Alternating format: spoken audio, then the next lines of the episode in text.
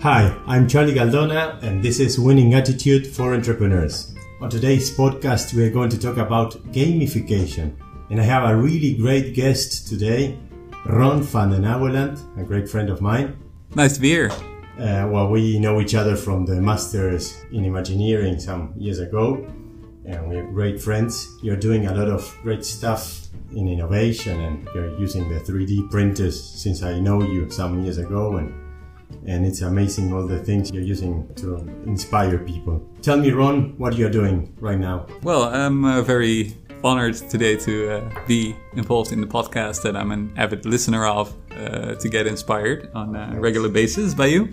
Um, and for my work, I'm a freelance designer. I help companies uh, on a project basis, usually, to have some rapid prototyping, usually. So, like you mentioned, 3D printing is like my, my main tool, but it's, yeah, it's only a tool.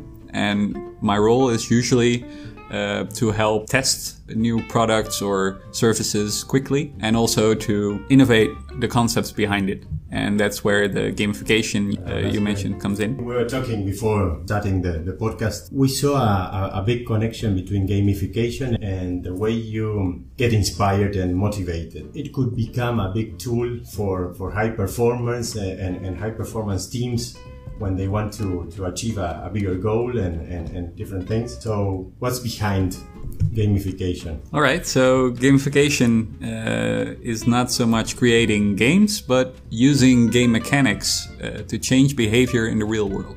So many of my projects involve social innovation and trying to change behavior, um, long term behavior. And gamification is a, a, tool to do this in a fun way instead of punishing people. Well, although that could also be a mechanic to use, you can encourage people to change their behavior by giving them uh, the right incentives. Incentives, okay. exactly. And uh, these mechanics are derived from uh, more conventional games. There are like 50 of them you can use, and the most known are ones uh, like uh, earning points, earning badges, so some reward for achieving um, some consistency or creating a leaderboard.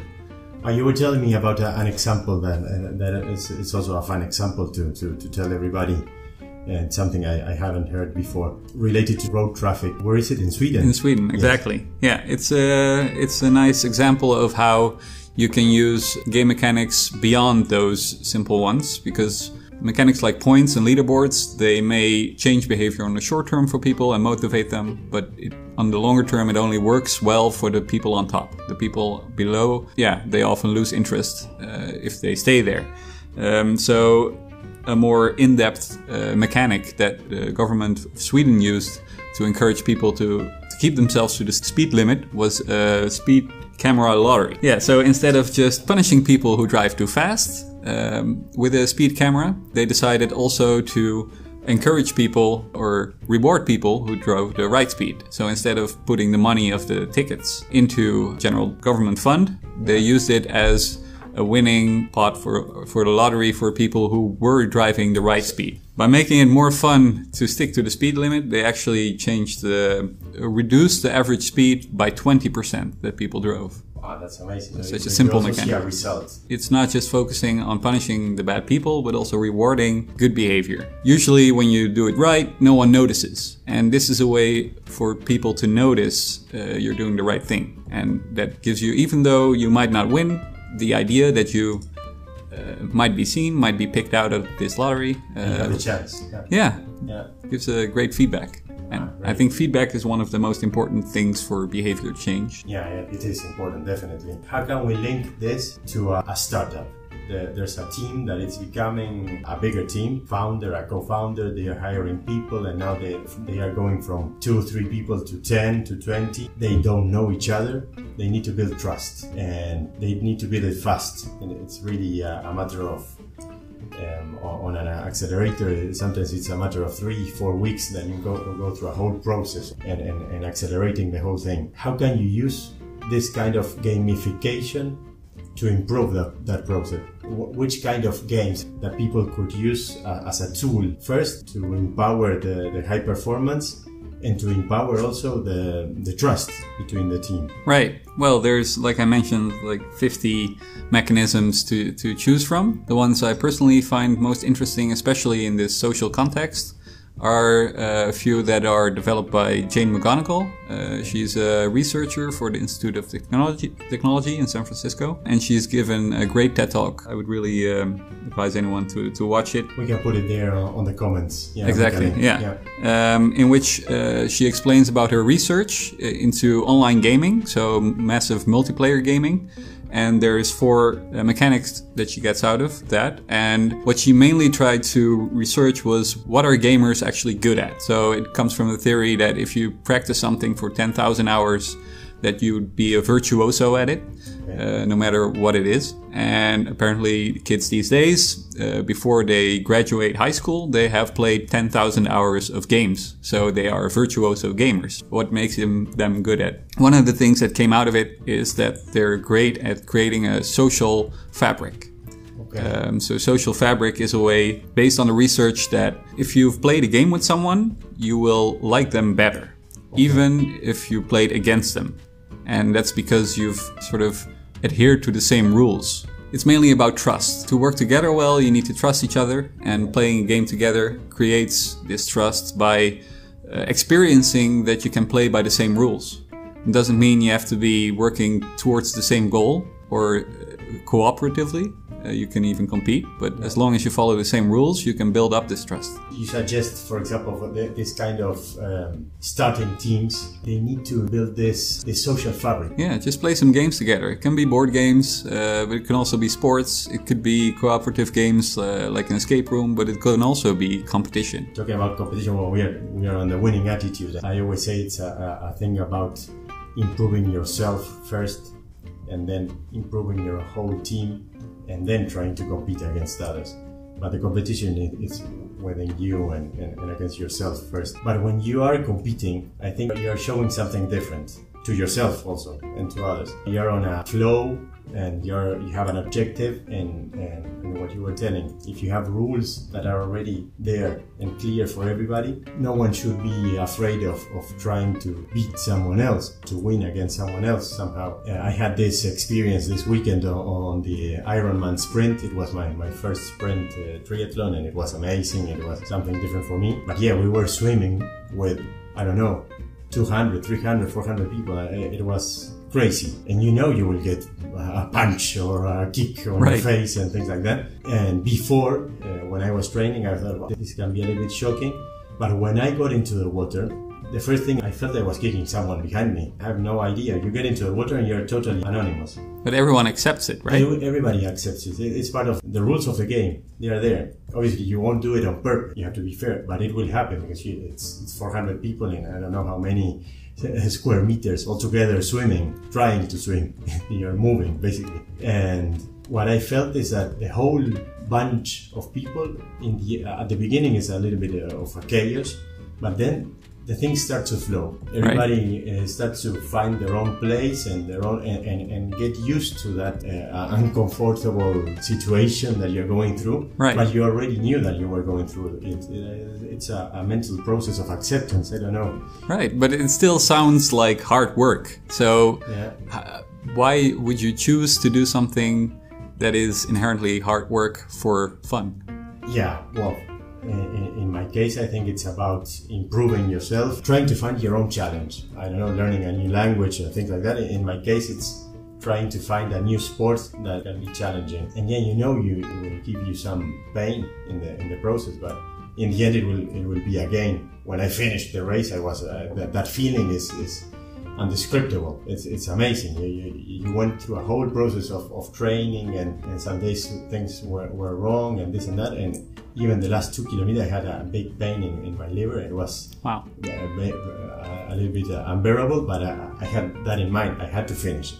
Yeah. And I was even pushing to finish it. So I had two targets. One was to finish it, and, and the other one was to finish it below the last training time that we made. Yeah, I, I accomplished both. So, so, I was really happy. And I think it's a matter of pushing your limits. It's always like that. And, and, and with the teams, it's the same. If you get into uh, this trust and, and it works and everything works, there will be a, a moment that you're not peaking anymore. You're not, not high performing. You're performing. It's okay. But if you really want to be a, an excellent team, and if your target is to achieve excellence, then you need to push the whole time. Right. Uh, It has to be a marathon. It's a, it's a, a matter of keeping it uh, on the long run, on the long term, but you need to be pushing. Otherwise, you will, will become a mediocre team. And it, it, it- maybe it's okay for a startup, but you, you might survive uh, some years and, and even on the long run. But if you want to be an excellent startup, then, then it's a different game. And that's why I think putting this kind of challenges on a personal level helps you improve also on the uh, on the business arena on, on, on- on your startup on your project or whatever you're doing you get this stamina and then you bring it to the office and, and, and, and you want everybody to to feel it Right. Yeah. Well, and actually, I can totally imagine, uh, and this ties in perfectly with some other elements that McGonigal discusses that work well or that you get trained for as a gamer. And one of them is epic meaning, and I think that's what you describe by having this this challenge uh, that is very clear for yourself, that is bigger than yourself. You're doing this with a team. You want to achieve a very high level, uh, which almost seems impossible, uh, but by working together, you can get there. And to work for something that is bigger than yourself can really motivate you to to be on top of your game.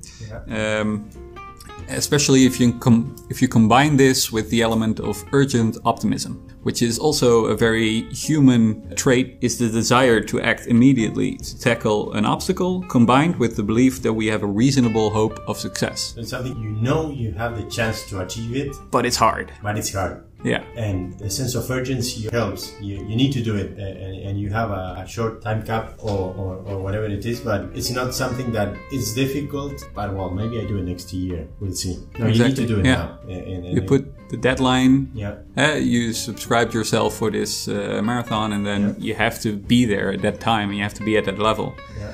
Um, so even though it's hard, if you chop it up in, in reasonable parts, so you create a sense of progression towards it, uh, that every step towards it is reasonable. But when you start, it's hard to imagine you can reach that level at the end. Uh, when you do reach it in the end, it creates this uh, burst of hormones, Yeah, uh, yeah, dopamine yeah, in your head that really exactly. feels like an epic win. yeah Personally, I would go for another couple of um, game mechanics um that combined. Uh, so I would say create a narrative, uh, a storyline Yeah. um, that is imaginative. So not very dry, based on numbers, but more like a, a hero's quest. So this quest, um, if you develop it right, will encourage people to get certain milestones in between. And if you reward them accordingly and, and take them with you on that journey, like it's also really about how you frame it, how you talk about it. And you can create quite some sense of urgency by having a story and giving feedback on that story and creating even imaginary deadlines, but they become very vivid Yeah. as long as, as this story is really on the forefront. This brought me to a, a, a memory. I, I remember when we were studying the, the masters. Seven already. Eight. Wow, it's it's been a while. But I remember giving a workshop. We didn't. We had no idea about business innovation back then, but, but we were learning. Right. And it was learning by doing, and I liked it. And we went uh, to give a workshop on um, Omnivents. Omnivents, yes. And I remember you brought the idea of this um, pirate quest on an island, and it was a game basically. So it was bringing these tools already on your creativity. Right, the gun to kill judgment Yes, and uh, exactly. Yeah, you had some tools. the hook to combine ideas. And I remember it it really worked for them. We had we, we were combining the, the, the idea of a game, the the rules, and we had to do it on a time cap of I don't know what was it, but it was a couple of hours that we had there, and we had a couple of sessions, and that's it. Right, It and they a- had the environment. they had the environment, yeah, it was amazing. They even had an, an island, a proper island. Right. Yeah, I remember for them it, it was inspiring. Do you have any kind of experience you can tell us uh, about this kind of tools? Uh, maybe a nice example could be um, gamified way to get research, a bit more serious context. So I was uh, employed by a company called the Game Solutions Lab. Um, they were asked by a municipality, of Sittard, to research uh, how people felt uh, about ownership of their their area where they lived and how they could measure it. Uh, in a fun way. Instead of going door by door with a questionnaire, we actually built a sort of gamified tool developed by Bill Gaver, and it's called a cultural probe. So they uh, an element into the world that really specifically asks people for feedback at very random times. So what we cre- created was um, a very big camera that had a tablet inside of it, but because of the 3D printed casing, you couldn't touch the buttons, and they developed a, a special app for it that would allow you once a day to make one picture. And then it, it prompted a challenge to you. Like once a day it would light up and it would ask, could you take a picture of the, the most fun part of your neighborhood or the greenest part or the most adventurous part or the dirtiest part? And then have one hour to go outside and to take a picture of this place. And then it would switch to the back camera and you would get one minute to explain why you chose that place. And it would upload uh, this information to the cloud. And then you were prompted to give the camera to a next person, a random person, like the first person you see on the street or person uh, twice your age or half your age. Uh, so these cameras were traveling all over the city to collect this data in a very playful way. It really gave much more ownership and independence to these people to create the answers and already created some ownership in the process of research. The surprise factor, does it, does it have um, an influence on this whole gaming artifact that you use? Because I can imagine when, when some people are knowing they are going to go through a, an outing on the company. And they oh, okay next wednesday is an outing. For some people it's like free day for others it's like challenge day. They, they really like it. For others competitive. Day i'm going to win against this guy. But they know already that it's coming. And probably they already imagine more or less what's about if it's a startup you know it because it's a small team. But what happens when you bring this kind of artifacts? Surprisingly like without knowing today we're going to do this. It was going to be a normal day, and suddenly right. you bring the idea. Yeah, I think that's one of the most powerful elements you can use because uh, a pleasant surprise is something that produces the most dopamine in your system. That's why if you repeatedly do something that you like, doesn't create the same effect all the time because it, it's really in that surprise that produces the hormones that make you feel great about it. There's one more element that I think is very interesting. Like everything we talked about so far, sounds like a lot of work. It almost feels like why would you go to all this work? Like I ask you what what made you sign up for this thing that is really sounds like a lot of work. And the way Jane describes it, it's called blissful productivity. And it's the effect that people, humans, are optimized for hard work, for hard, meaningful work. So even though she compares it to players of World of Warcraft. It's an online game, and the average player spends 22 hours a week on this game, which is like half a full time job on top of their full time job. But it's because this game is creating a narrative that is so meaningful, and you work together creating this social fabric, and um, it, it, gives you a sense of urgent optimism. It gives you epic meaning, um, an epic goal at the end, that it doesn't feel like work anymore. So with that in mind, I think we can really use these game mechanics to also in a work environment create uh, a context uh, that really encourages people to work hard uh, without them feeling that it's hard work. Yeah. They actually want yeah. to do it for every day. And but then again, like you just mentioned, there's also a risk, yeah. um, which is the moral hazard of, of game mechanics, and that's uh, the fact that once you put these extrinsic motivators in there to encourage a behavior. Once you remove them, there is a risk that the behavior um, is changed and that the intrinsic motivators, the, the reasons why people would do it yeah. even without uh, their uh, rewards, um, is vanished. So, uh, a simple you, example. You, you need these uh, external things, otherwise you, you won't do it. Yeah, before you, you didn't have them and you needed to, to, to motivate yourself. Exactly. Like people brush their teeth because otherwise they would rot. Uh, but if you then introduce gamification in toothbrushes, so you get points if you brush them well, so you get a discount on your health insurance, then once you remove this advantage, then people will stop brushing their teeth uh, because they don't link it anymore to that primal motivation. This also takes place in, in more complex uh, context. Like, I really like this example of a. We can see that. Yeah, it's a, the kinderhofen, where, where you bring your children, uh, they take care of them, or uh, the little ones at least, that they are not going to school. Right. And, and parents are busy and uh, yeah, sometimes they're late, and that's really a problem for people working there uh, because they have to stay late as well until all the kids are picked up. And uh, this one company uh, tried to change this by introducing a fine for parents who were late, but instead of making the situation better, it actually made it worse. And that's because once you introduce this fine, you give people. The, yeah, they can pay for it. They, they, they take out the guilt. Yeah, you remove yeah. the sense of guilt, and they feel like, okay, so I paid for it, so uh, I don't have to be in time. Well, um, people that don't love their children. Not my case. exactly.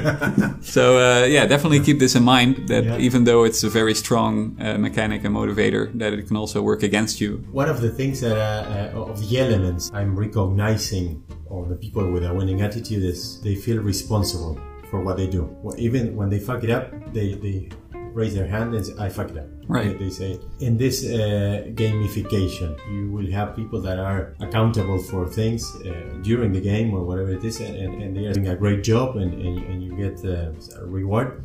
But when you're fucking up, also you, you need to, to, raise your hand and I'm doing a, a, really bad job or, or it's a total different thing when you're on play mode you shouldn't judge somehow no, I think uh, it's it's still fair to judge, and uh, you can use other elements or mechanics to to increase this this sense of, of responsibility. For instance, by uh, developing avatars for your employees. So maybe not literally uh, create a game character for them, but just this metaphor of uh, with an avatar, you can really choose your role. I want to be a, a, stealth, a sniper, or I want to be just a melee person who, who fights on the on the ground. Yeah. Um, so you really make a conscious decision about what kind of role you want to play, and therefore it's uh, easier to give feedback because it's very clear what is expected and what you chose is based on your talent. So you give people choice, but also uh, it gives you a way to to